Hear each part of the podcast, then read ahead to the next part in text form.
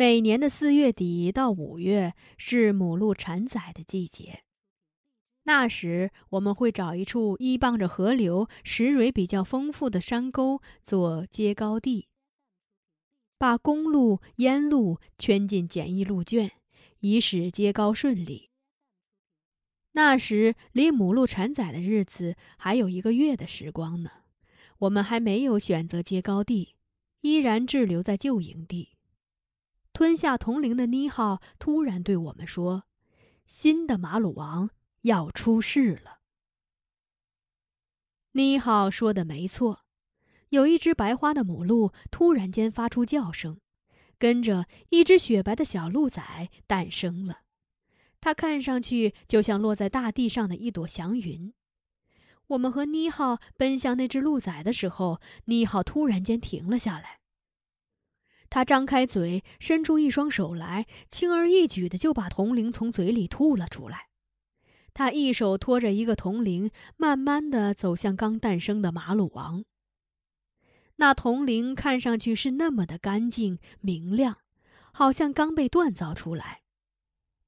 妮浩的身体里一定有一条清澈的河流，才能把铜铃上的风尘洗刷的如此彻底。那只驯鹿崽成了我们的马鲁王，妮浩最终把铜铃挂在了他的颈下。我们埋葬死去的马鲁王的时候，妮浩唱了一支歌。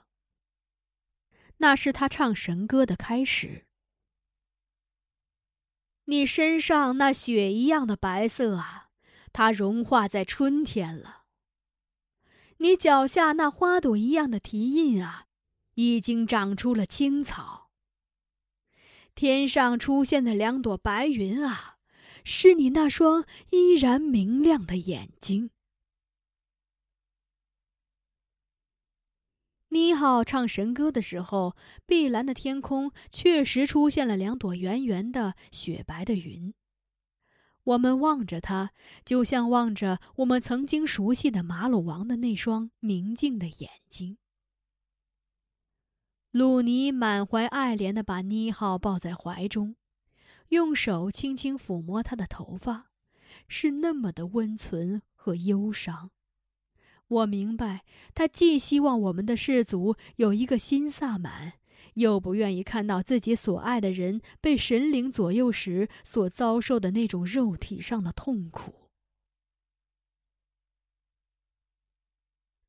草绿了，花开了，燕子从南方回来了，河流上又开始波光荡漾了。妮浩当我们氏族萨满的仪式就在春光中举行了。按照规矩，新萨满的请教仪式需到老萨满所在的屋里愣去。那时，妮浩又怀孕了。鲁尼怕她出去辛苦，就由伊万出面，从别的氏族请来了一位老萨满，为妮浩主持新萨满的出道仪式。他叫杰拉萨满，七十多了，腰板挺直，牙齿齐密，乌发满头。他声音洪亮。连续喝上三碗酒，眼神也不会发飘。我们在西楞柱的北侧立下两棵火柱，左边的是白桦树，右边的是松树，它们须是大树。在这两棵大树的前面，还要立两棵小树，依然是右边为松树，左边为白桦树。然后在两棵大树间拉上一道皮绳，悬挂上供奉萨满神灵的祭品，如驯鹿的心、舌、肝、肺等，在小树上涂抹上驯鹿的心血。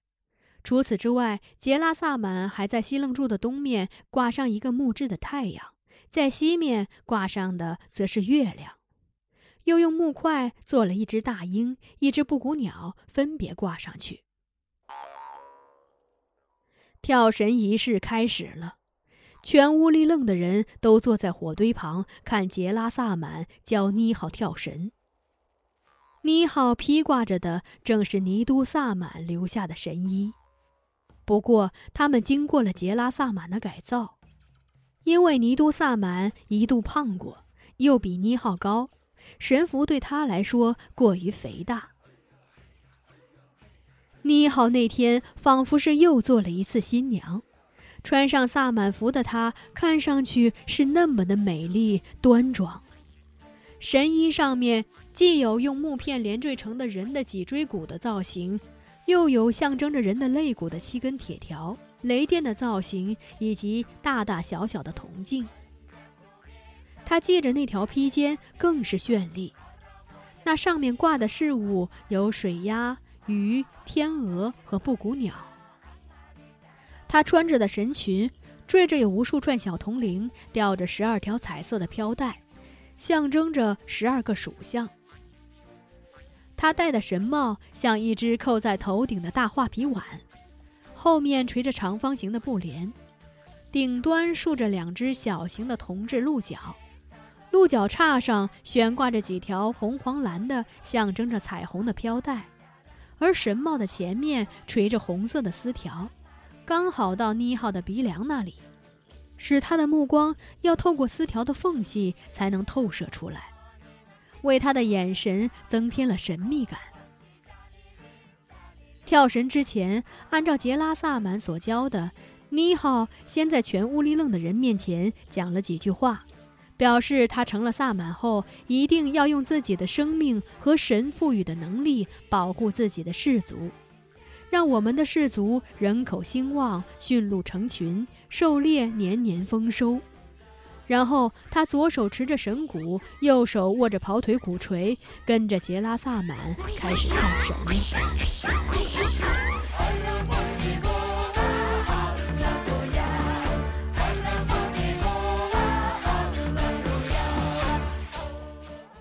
杰拉萨满虽然年纪很大了，但他跳起神来是那么的有活力。他敲击着神鼓的时候，许多鸟儿从远处飞来，纷纷落到我们营地的树上。鼓声和鸟儿的啼叫交融在一起，那么的动听。那是我这一生听过的最美好的声音了。妮浩跟着杰拉萨满从正午一直跳到天黑。足足六七个小时，他们都没有停歇一刻。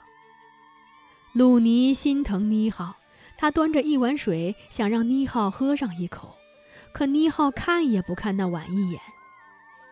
妮浩的鼓打得越来越好，萨满舞也跳得越来越熟练，越来越好看。当他们停下来的时候，鲁尼碗里的水比先前多了。那是他额头上滚下的汗水注入其中了。杰拉萨满在我们营地住了三天，跳了三天的神。他用他的鼓声和舞蹈，使妮浩成为了一名萨满。杰拉萨满要走了，伊万带着两头酬谢的驯鹿去送他。就在他们要离开营地的时候。在送行者的行列中，伊芙琳出现了。她穿了一身的黑衣裳，看上去就像一只乌鸦。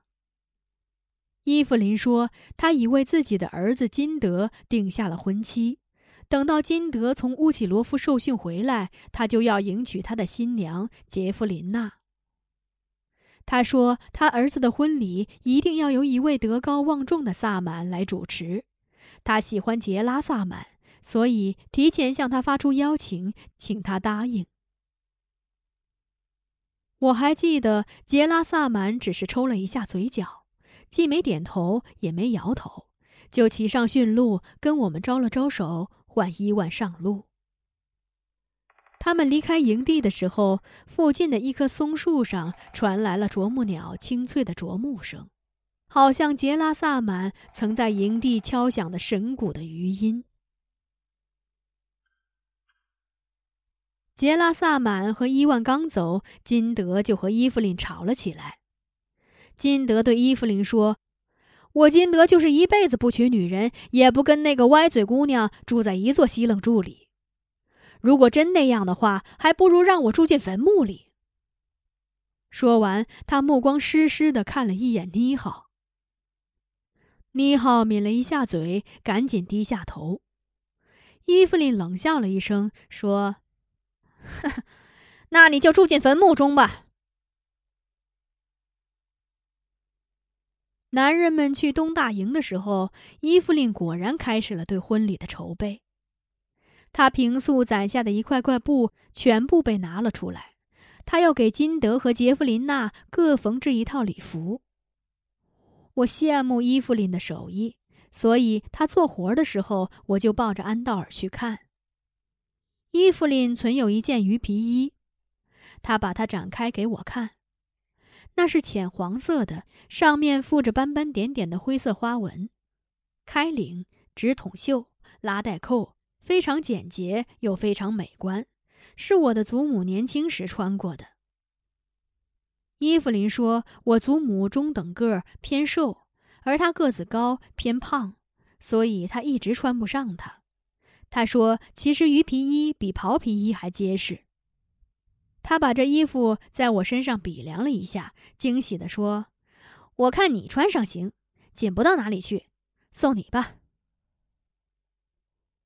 我说：“杰弗琳娜就要做金德的新娘了，她的身材穿它正好，留着给她吧。”伊芙琳叹了一口气，说：“她跟我们又没骨血关系，这是祖上传下来的，凭什么给他？”我从他的叹息声中感悟到，他骨子里对这门亲事也是不太满意的，就劝阻他不要太拗着金德。他不喜欢杰弗琳娜，何必逼他呢？伊芙琳直着眼，定定的看了我半晌，轻声说。你喜欢拉基达，可拉基达去哪里了呢？伊万喜欢纳杰什卡，最后纳杰什卡还不是带着孩子离开了他？林克和你额格都阿玛都喜欢达马拉，可他们最后快成仇人了。金德喜欢妮浩，妮浩最后还不是嫁给了鲁尼？我看透了，你爱什么，最后就得丢什么；你不爱的，反而能长远的跟着你。说完，伊芙琳又叹了一口气。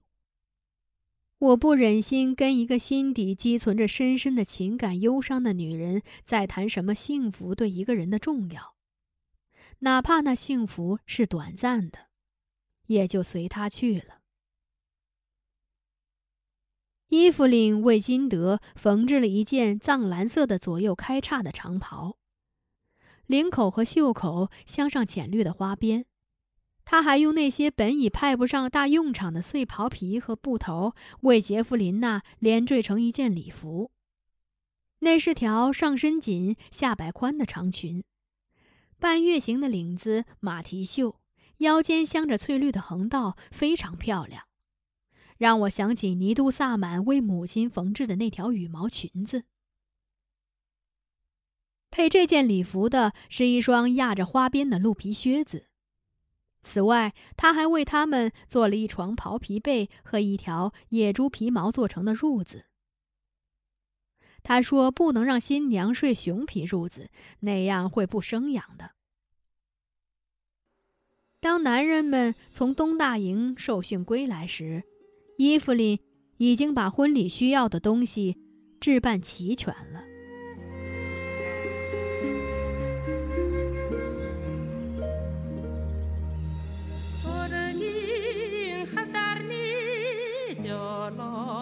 아니네 헐떡검 헐떡검만 오지가게 어린 더런지 머리니네. 허멀어놓고 더버무지가게